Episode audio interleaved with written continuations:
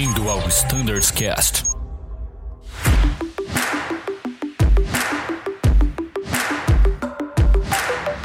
Fala pessoal que nos ouve aí de casa, sejam bem-vindos a mais um episódio do Standards Cast. Estamos aqui com o pessoal do ATR para falar diversos assuntos técnicos e para esse bate-papo está aqui o Brunão, Bruno Scardoelli. Fala Bruno, tudo bem? Fala Danilão, tudo ótimo com você? Fala pessoal, sejam todos muito bem-vindos. Estou muito animado para esse projeto novo do nosso Standards Cast. Vai ficar muito legal com essas informações técnicas da TR.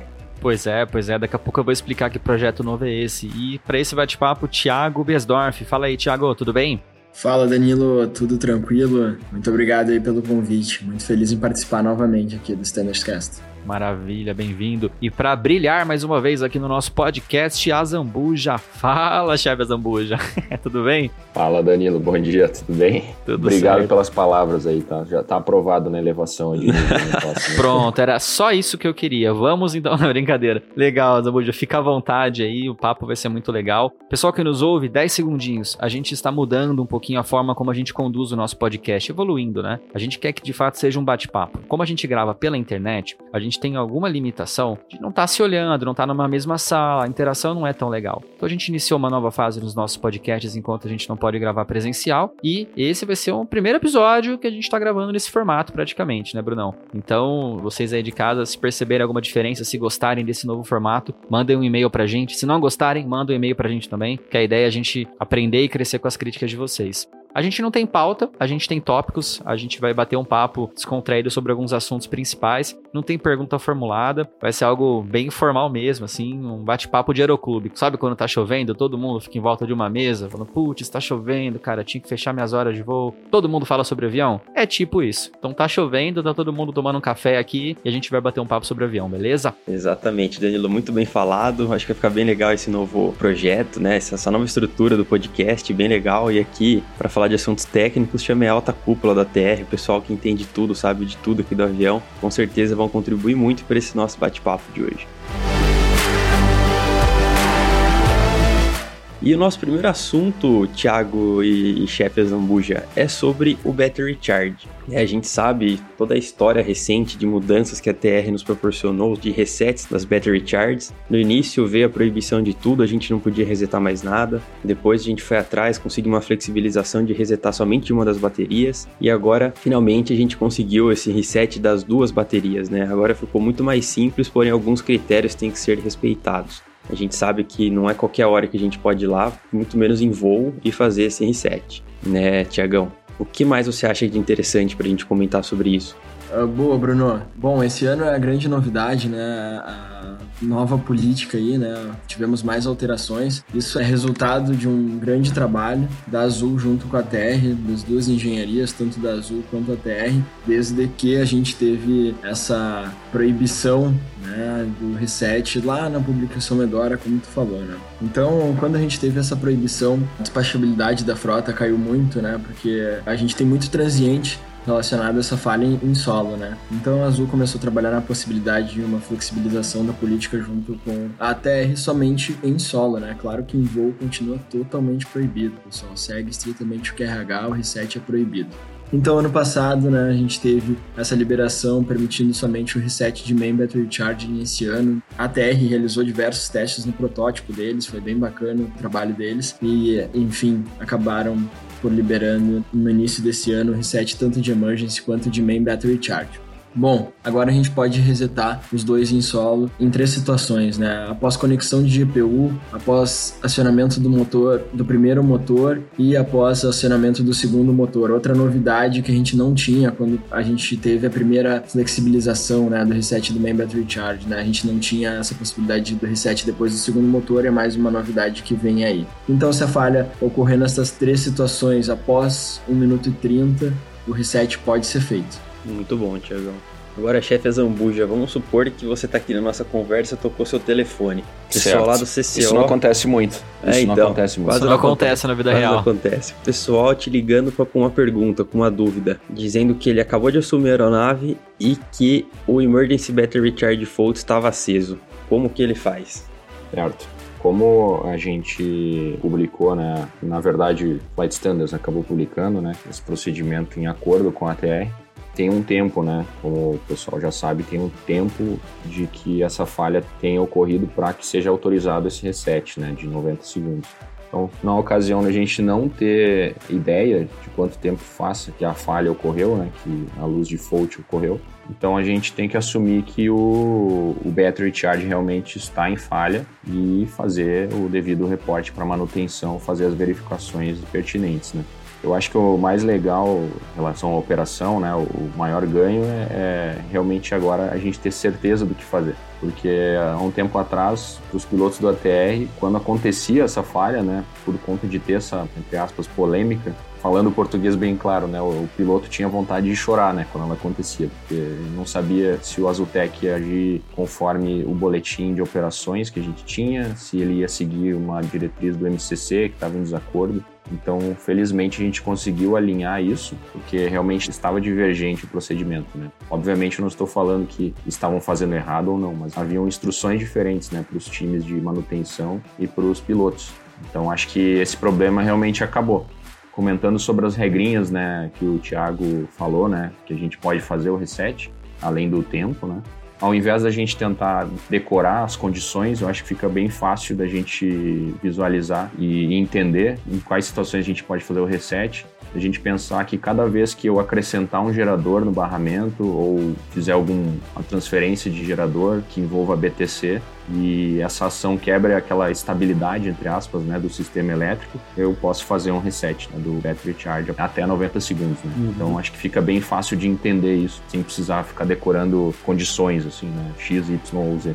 Eu nem voo a TR, né, pessoal? Eu não tive a oportunidade de voar esse avião. Mas na hora que o Tiagão listou, na hora me veio exatamente isso, a Zambuja. Poxa, então acrescentei um, gerador. Se tiver alguma falha, eu posso fazer um reset. Exato. O espírito é esse. Acrescentou um gerador, transferiu o barramento inteiro de um gerador para outro, é, abriu ou fechou o BTC. Basicamente é isso. Então, cada vez que você quebrar o estado de estabilidade do, do sistema de barramento DC e ocorrer um emergency ou main battery charge fault, você pode fazer o reset dos dois, inclusive, né? Se acontecer os dois simultaneamente, você, claro, vai fazer o reset de um de cada vez, mas pode fazer. Boa. Muito bom. Eu também queria acrescentar, né? Eu gosto sempre de falar que a flexibilização da, da política, né? A permissão do reset é um recurso para o gerenciamento, né, pessoal? Eu gosto sempre de reforçar, pessoal. Na dúvida, não tem certeza do tempo, retorna e lança no TLB para o Azultec para informar a resolução aí do problema, o troubleshooting, ok? Exato. Até houveram algumas sugestões, né, de se criar um procedimento para isso, mas como isso é uma falha que ocorre ocasionalmente, né, apesar de ter uma, uma incidência até relativamente alto. Um gerenciamento pessoal, né? Por enquanto, um gerenciamento pessoal de cada tripulação, né? E realmente, se não houver certeza quanto ao tempo que ocorreu, por exemplo, estou no meio do táxi, não percebi que acendeu a indicação lá do Battery Charge Fault e não tenho como determinar o tempo que ela ocorreu, então a gente assume que realmente está em falha e cumpre o procedimento previsto. Com certeza, mas acho que assim, a grande maioria dos casos acontece exatamente quando um gerador assume, né, chefe, como você bem disse, né, quando Exato. dá essa desestabilidade do sistema elétrico, né, aí acho que 99% das falhas ocorrem, pô, após o good start ali do motor, né, ou após, enfim, conectar a GPU, nesses outros cenários, assim, é bem raro, tanto que até reflexibilizou dessa maneira, porque acho que eles entenderam também, né, que em todos os estudos que eles fizeram lá, que a maior incidência são nesses casos, né, por isso que a gente tem esse, esses 90 segundos, né, que muita gente perguntou, mas de onde surgiu esses 90 segundos, né? Eu acho que é o tempo máximo ali que o sistema demora para se entender, né? Voltar ao, à situação normal. Muito bom. Exato, é o tempo que a fabricante determinou que pode ser considerado um transiente. Né? Exatamente. E só lembrando do nosso SOP, né, Tiagão? O nosso SOP libera aqui só uma vez, né? Você só pode fazer esse set uma única vez. Então você acionou o motor número 1, por exemplo, no pushback, deu, você resetou, beleza, pode seguir. Só lançar no TLB Info Only e prossegue seu voo. Acionou o 2, teve de novo, aí acabou a aviação, para, volta, reporta de novo, avião com a manutenção. Boa, Brunão. Lembrando que essa política está na RT04 de 2021 do SOP e também a gente tem um Flight Standards Update descrevendo toda a política também detalhadamente. Se tiver mais dúvidas, ou pode entrar em contato com a gente. O celular do chefe tá, tá sempre disponível aí, né? Exatamente. 24 barra 7 barra 365, é né, Zambuja? É isso aí. Principalmente se eu correr naquele primeiro voo da manhã, aquele que decola às 5 da manhã. Isso aí. que é quando normalmente acontece essas coisas. Isso, né? é, começando o trilho de avião é Ah. o maior índice de ocorrência. Nossos Show. voos leiteiros da TR, né? Exatamente. Decolam todos entre as 4 e as 6 da manhã. Isso aí. Muito bom. Agora, pessoal, temos uma novidade. Danilão, essa eu não sei nem se você já estava sabendo. Vamos lá. A gente teve mais um projeto iniciado pela engenharia de interiores, o pessoal, né, que trabalha não só na engenharia de interiores, mas na engenharia em geral, com o pessoal de cargo standards. A gente vai ter uma flexibilização no transporte de carga no ATR e eu vou deixar essa para o Thiago comentar um pouco mais também, que ele está por dentro de todas as novidades. Olha que legal, cara. É, mais uma novidade aí, devido ao aumento aí na demanda de carga, né? Também devido ao volume, né? A característica de carga que a gente leva no ATR é uma carga muito volumosa, né? Então, identificou aí a necessidade e a possibilidade de também utilizar os BIMs, tá ok? A engenharia fez toda uma análise, né, da, da- da possibilidade de utilizar os BIMs, avaliou o STC, né, da conversão cargueiro, se não tinha nenhuma restrição, é, o Safety entrou com, com uma análise de risco, até impondo algumas restrições de não utilizar a carga total dos BIMs, né, utiliza uma porcentagem. Então, a partir desse mês, né, desse mês de abril, não sei quando vai ao ar o podcast. Ah, hoje é dia 8 de abril, hein, pessoal? A gente tá gravando aqui. Fiquem ligados que hoje é 8 pra gente. Exatamente. Então, a partir agora de abril, vai iniciar esse procedimento. Na parte operacional, tem alguns detalhes que a gente deve observar, né? Os bins vão ser divididos de acordo com as cabines do cargueiro e não de acordo com as cabines da configuração de passageiros. E a gente vai ter também a indicação da carga dos bins, né? Um item especial na load sheet. O procedimento está sendo implementado. Em seguida, acredito que até a publicação desse podcast já será publicado a revisão do boletim 128, permitindo esse procedimento e também um comunicado aí para anunciar né, essa novidade. Excelente, Tiagão. Posso levar bateria de lítio ou DGR nos bins? Não, não pode não. Lembrando que a gente tem aquela restrição do DGR no cargueiro, né, pessoal? Aqui falando especificamente de cargueiro, a gente leva DGR no cargueiro somente dentro daquelas bolsas, tá? As chamadas FCBs, né, que são bolsas resistentes ao fogo, ao calor. Então, DGR só nessa condição, nenhuma outra hipótese, tá? E também fica o alerta aí, né, de sempre nessa nova novo procedimento aí de carga nos bins, fica o alerta para artigos ocultos aí, sempre que der aquela inspecionada na carga, a gente ficar atento a possíveis artigos ocultos aí nos bins, beleza? Excelente. Voltando para aula de DGR, né, Tiagão? Lembrei da animaçãozinha lá, artigos perigosos ocultos, né?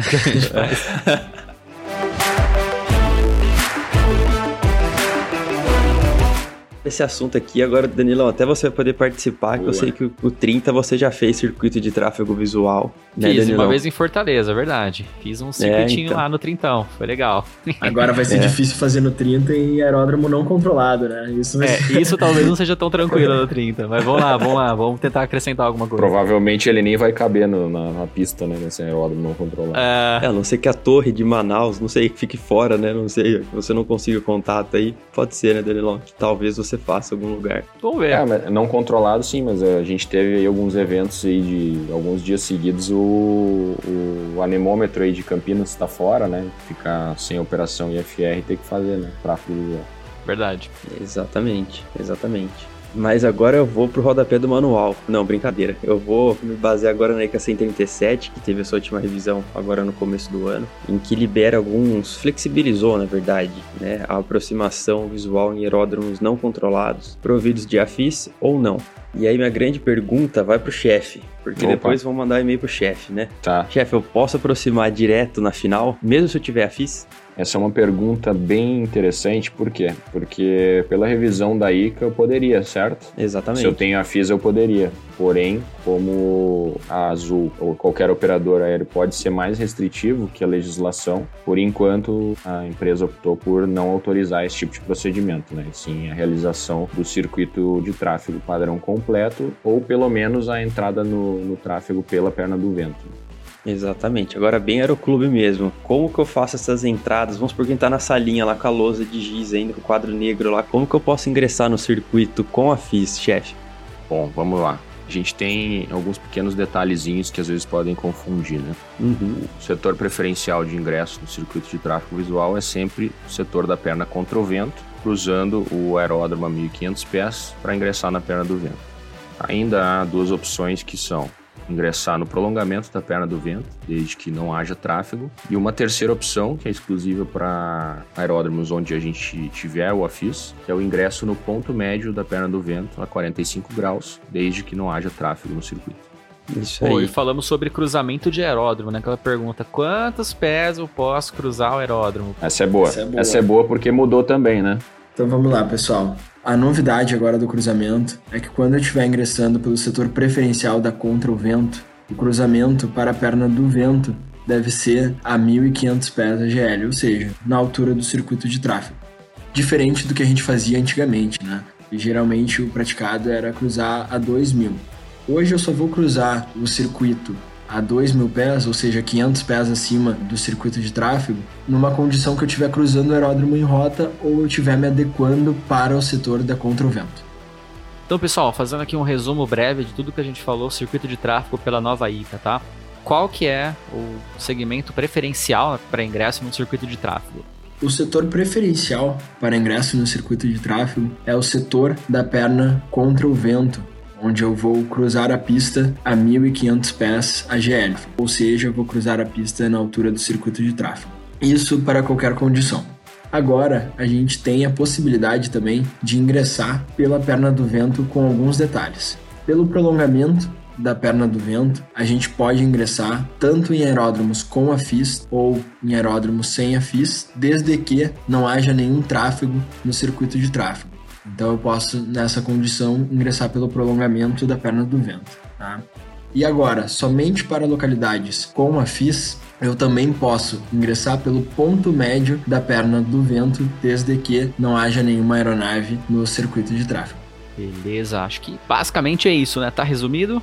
Tá super claro, Danilo. É isso aí. E isso tá descrito no Nexo C da ICA 137, tá, pessoal? Caso vocês queiram maiores informações. Pessoal, e para completar, em caso de dúvidas, às vezes fica difícil de visualizar somente pelo áudio, né? Visualizar os tipos de entrada. A gente tem toda a descrição de entrada em circuito de tráfego em localidades não controladas no nosso MGO. E lá também tem uma figura, a mesma figura que pode se encontrar na ICA 137. Então fica muito mais fácil o entendimento, a gente lendo o texto também no MGO e visualizando a figura. Isso aí. E tem a decolagem também não controlada, só reforçando que agora a decolagem permite a gente livrar o circuito, né, mantendo o eixo 1500 pés. Posso fazer minha curva para qualquer direção. Isso Perfeito. é muito legal, Importante. Né, Isso é muito bom. Muito bom, acho que ficou claro nossos, nossas apresentações. Danilo fez um excelente resumo aí pra gente. Agora tem mais uma novidade saindo do forno, Danilão. Em breve teremos mais gravações aí para sair, hein? devido a essa novidade. Opa! Danilo já conhece também, Danilo já tá quase solo na Terra, claro. ele foi com a gente gravar os vídeos do 3.1 e Danilo, a gente vai ter novidade aqui também, hein, no nosso simulador da Uniazul. Vou deixar essa pro chefe Zambuja comentar um pouquinho mais, né, chefe? Beleza, Bruno. A gente tem uma novidade que já deveria ter acontecido, na verdade, né? Então a gente conseguiu finalmente fazer o agendamento bloqueio dos dias e o, a atualização do software, né, que integra o simulador, né, da Uniazul, já está programado para o mês de junho. Então a gente vai ter mais ou menos uma semana de simulador no chão parado para fazer todas essas atualizações e as sessões de validação aí, que inclusive possivelmente o Thiago aí com certeza vai participar também, junto com o nosso coordenador, o comandante Lemi. Obviamente, isso vai trazer um ganho muito grande né, para a nossa padronização operacional, em vista que a gente tem alguns procedimentos que a gente acaba tendo que fazer diferente né, no simulador. E um deles é o uso do Electronic Checklist, né, que no simulador a gente acabava tendo que usar em papel por não estar coerente com o nosso standard 3.1 que a gente tem em toda a frota, aí, nas 33 aeronaves.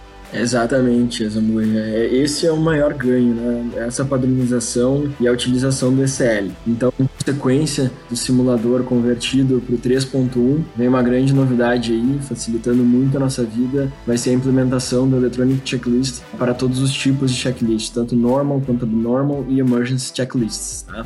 Tô bem animado com essa novidade. É um, é um sonho aí para quem voa TR. Faz bastante tempo que a gente tem essa restrição aqui na Azul. Uh, e a gente vai ter um processinho de implementação, né? O processo de implementação é simples, é um pouco demorado. Vamos ter um treinamento né, com as principais diretrizes, características aí da utilização do SL, principalmente em situações não normais, né, o que a gente não está acostumado a utilizá-lo. Então a gente vai ter um treinamento provavelmente no formato EAD e todos os pilotos devem passar por um ciclo de simulador utilizando o ECL na totalidade, né? Uma sessão completa utilizando sempre o ECL, né? E assim que todos os pilotos passarem por esse ciclo, a gente libera a utilização do ECL por completo nas nossas operações. É, essa liberação está prevista para é, janeiro de 2022, do próximo ano. Então, uma grande novidade, um grande ganho na nossa operação que vamos ter aí. Com certeza. Em breve o pessoal já vai estar treinando, né, Tiagão e chefe, no simulador, as panes, usando o ECL. Eu já tive o prazer de usar, é uma coisa assim fantástica. A gente faz um monomotor em. Né, o Danilo tava lá acompanhando, é muito rápido. E a gente, sei lá, é em 7, 8 minutos a gente gerenciou toda a pane, fez todos os checklists, enfim. É um ganho expressivo, assim. Vai ser muito legal. A gente já tem um material bem interessante, né? Alguns vídeos que já foram gravados. A gente vai desenvolver esse material, né? essa, essa aula EAD para todos vocês. E eu acho que vai ser um ganho enorme para a operação em geral da TR. É, principalmente na segurança, né, Bruno? Pode falar muito bem aí. As chances né, de tu fazer um checklist errado ou no momento errado são reduzidas com esse recurso. Então, facilita bastante ali no momento de alta carga de trabalho, que é o gerenciamento de uma situação não normal. Né? E cada vez mais a gente se alinha com o propósito, né? Que a gente sempre fala, treine como você voa e voe como você treina. Né? Então, Exatamente. o treinamento, o simulador estando 100% alinhados com o voo, né? Isso eu acho que é, é o objetivo sempre. Exatamente.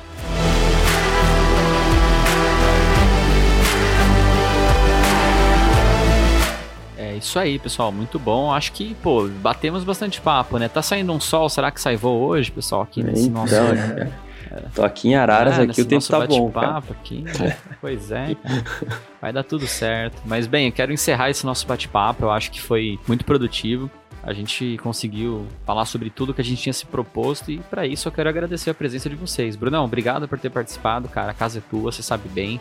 E volte sempre. Você tá sempre por aqui mesmo, né, cara? É até redundante falar isso aí. Então, não vou deixar nem você dar a sua consideração final. Todo mundo sabe o que você vai falar. Então, obrigado por ter participado. Vou dar só um valeu então. Fala um valeu, vai, fala um valeu. Valeu, pessoal. É isso aí. Tiagão, obrigado por ter participado também, cara. Quero deixar aqui aberto para você transmitir suas considerações finais. Pô, eu que agradeço o convite. É um prazer imenso estar aqui. E, bom, pessoal, a gente está à disposição para dúvidas. Se não ficou claro alguma coisa aqui nessa gravação, é, entre em contato com a gente através do e-mail Flight Standards ou através do nosso contato pessoal. Muito obrigado aí pelo convite. Obrigado, Tiagão. Show de bola a sua participação. E chefe Zambuja, obrigado também pelo seu tempo, pela sua participação. Deixa aqui aberto o fórum para você transmitir as suas considerações finais. Obrigado, Danilo, pelo convite mais uma vez. Aí, minha segunda ponta aqui no Standardcast, né? E agradecimento especial também a toda a equipe do Flight Standards, aí, o Thiago, que é da TR, e os demais também, que tem trabalhado muito duro aí nesse último ano de pandemia, com maior intensidade ainda. A gente tem conquistado muitas certificações e grandes novidades aí em todas as frotas, graças a esse trabalho que eles têm feito, né? Então, inclusive aqui é, é muito desse trabalho é o que dá tantas pautas aí para esse Standardcast, para a gente ter tanto assunto para falar. Né? Então, agradeço e me coloco também à disposição do grupo, como sempre, né? A gente, vocês já sabem, mas não custa lembrar, né? Então, estamos 100% disponíveis. Sempre que precisarem, é só chamar. Boa. Obrigado, chefe Zambuja, você é sempre muito bem-vindo. E para vocês que nos ouvem de casa, eu também não vou me fazer repetido. Obrigado pela audiência de vocês. Vocês sabem como entrar em contato com a gente. Fiquem ligados nos outros episódios. Até uma próxima e tchau!